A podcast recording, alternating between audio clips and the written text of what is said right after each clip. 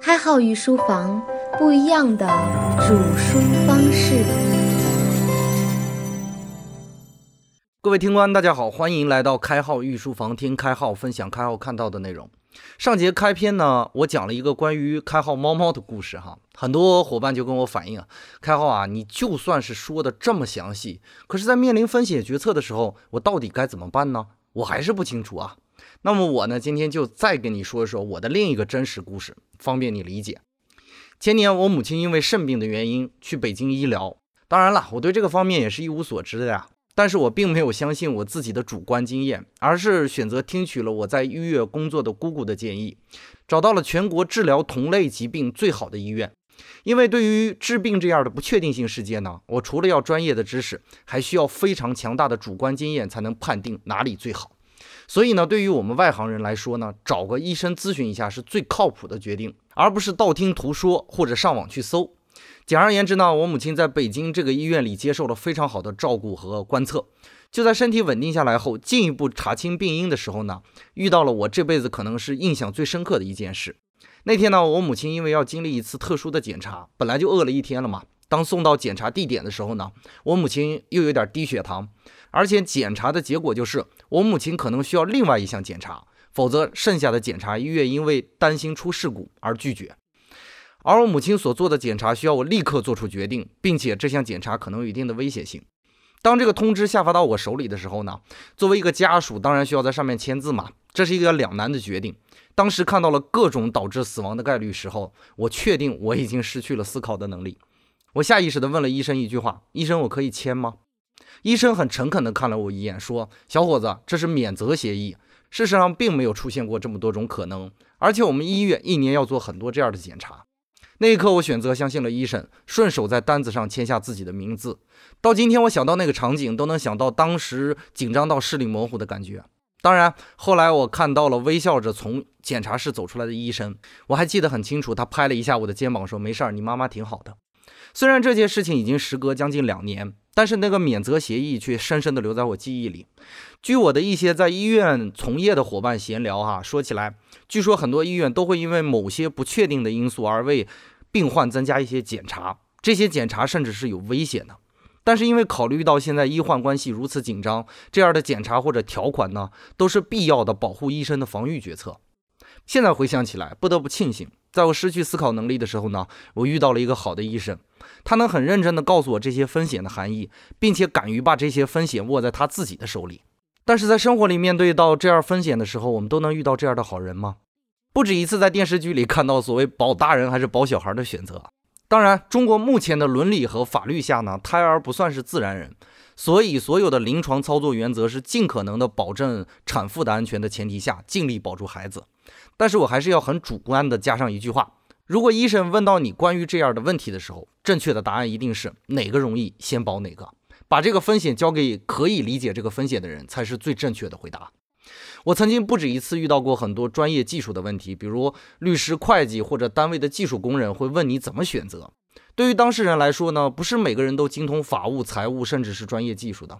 那最明智的决策，不是动用智慧去思考，而是把风险的决策交给对方。正如某媒体人说的，最正确的回答应该是：如果是你，你会怎么选？当然，这样说起来非常容易啊。实际上的成本或者损失是当事人自己承担的，这难道不是转移风险的风险吗？当然无可厚非了。这样的选择看起来是推卸责任，但是却是避免主观无意识推论最好的方法。在我学习交易的时候呢，每当影子哥需要指点我的时候呢，都会以“如果是我，我会怎样的”句式来辅导，从客观上避免无意识推论的可能。可能有的伙伴会问哈，开浩，你说了半天，什么是无意识推论呢？不用着急哈，开浩一个例子就能给你解释明白。对于没有做过交易的人来说呢，是不是认为只要买了一只股票以后涨了就赚了，跌了就赔了呢？所以呢，选股一定要选未来可以涨的股票呢？我估计大多数人都会这样理解股票交易哈，这就是典型的无意识推论。我不止一次的遇到外行人问我，开浩，你最近有没有买股票啊？可不可以推荐我一个能涨的股票呀？答案很简单，不可能。谁会知道未来怎样呢？但是大多数股民都会陷入到无意识推论的情况下，他们不追求逻辑，而是追求未来的结果，试图借助主观意识补全看不到的其他的面，这就是无意识推论。其实，在正常情况下呢，所有的人类只能看到事物的一面，我们所有的感官都不能呈现立体的反馈。那么，大脑会不自觉地把看不到的、感受不到的其他面补充起来。比如，大多视觉上的错觉都是因为大脑的无意识推论造成的。在思考快与慢中呢，我们也涉及到过这方面的例子哈，在这里就不做过多的叙述。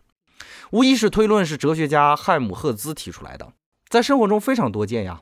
我们的判断是基于事实和数据这两个基本的维度的，而我们的生活却是在情绪的第三维和梦想的第四维上展开的，所以才有人类一思考，上帝就发笑的谚语。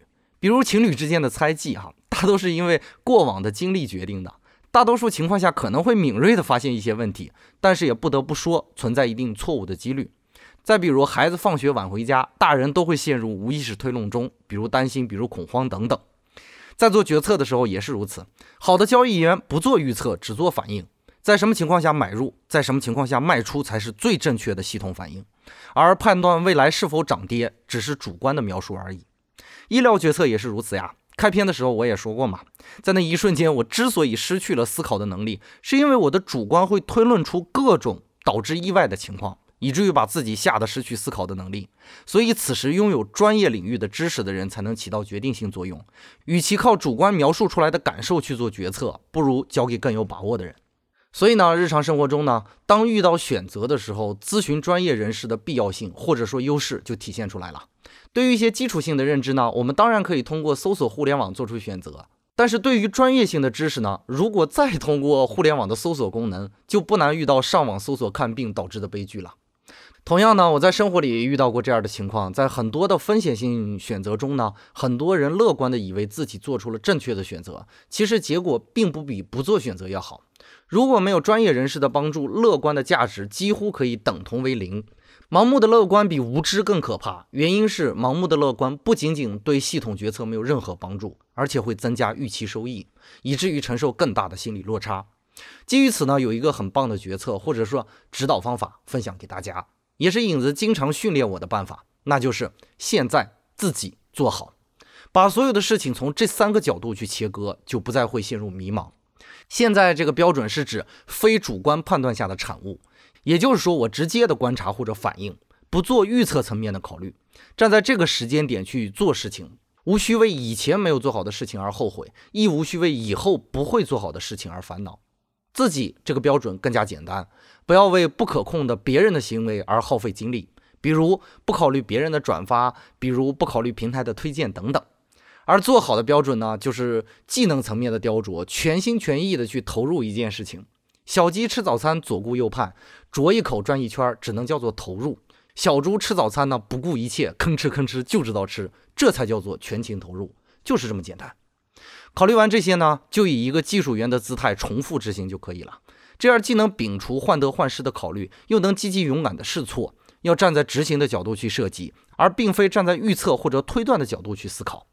诚然，当我把这一套方法告诉给其他伙伴的时候呢，很多人给我的反馈就是：这样是不是忘记考虑自己的感受了？是不是太无情了一点啊？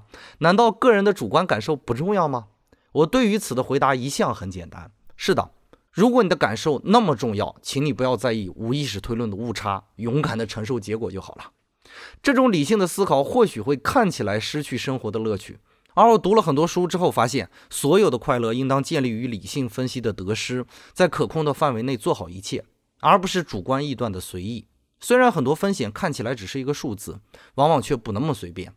就好像人必须尊重各种物理法则才能飞上天空。而大多数人在交易中妄图利润，却狠狠地被套牢或者直接爆仓。越是随便的地方，越要有一点规矩，这才是快乐最好的解释。节目的最后呢，关于风险与不确定性的重要性选择，开后还有一段话要送给大家。我亦师亦友的影子曾经在他的公众号里这样写道：“世间事往往奇怪，看似最美好的东西偏偏是免费的；看似最自由的东西却是需要讲规矩的。前者如地球引力，后者如金融交易。”本节节目就播讲到这里，感谢各位支持开号御书房，我们下节再见。开号御书房，不一样的煮书方式。